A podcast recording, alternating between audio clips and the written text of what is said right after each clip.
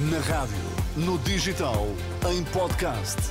Música para sentir, informação para decidir.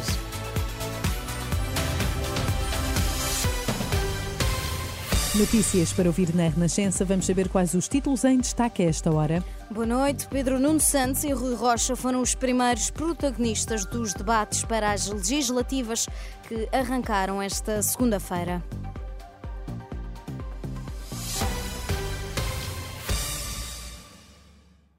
A iniciativa liberal propõe uma redução generalizada dos impostos, também do IRC, opção a que Pedro Nuno Santos é avesso, acusando mesmo Rui Rocha de ser radical defendemos a redução das tributações autónomas, que se aplicam a todas as empresas em Portugal. E, portanto, é não há nenhum dogma sobre essa matéria. Não há? Não há nenhum dogma. Agora, nós temos é ter responsabilidade. Temos de ter responsabilidade. Não podemos ser aventureiros, não podemos ser radicais. As propostas do, do, da iniciativa liberal ficam bem nos cartazes e provavelmente até nos gráficos, só que elas depois não são execuíveis, ou sendo execuíveis, atingem os mesmos de sempre.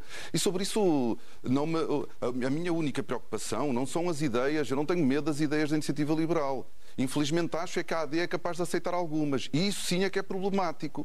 No primeiro frente a frente televisivo na SIC, Rui Rocha respondeu às acusações de que é um radical com a situação nas urgências da saúde. O que é radical é ter grávidas a baterem à porta de urgências fechadas. O que é radical é ter a degradação dos serviços públicos que nós temos visto. Aquilo que nós temos hoje em dia é um serviço de acesso a listas de espera não é um serviço de acesso à saúde.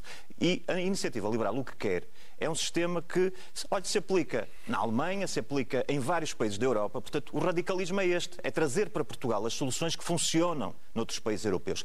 O debate começou com Pedro Nuno Santos a acusar Rui Rocha de explorar mentiras sobre o subsídio que recebeu por declarar residência fixa em São João da Madeira e o líder dos liberais a acusar Pedro Nuno Santos de ter sido um ministro incompetente na habitação na TAP e na ferrovia. Um boicote à realização das eleições legislativas seria uma grave traição à democracia. É com palavras duras que o Primeiro-Ministro, numa carta aberta dirigida à plataforma de sindicatos da polícia, diz esperar que as forças de segurança assegurem o ato eleitoral. Contactado pela Renascença, Armando Ferreira da Sinapol não quis prestar declarações sobre a carta e remeteu para a entrevista que deu uh, no fim de semana.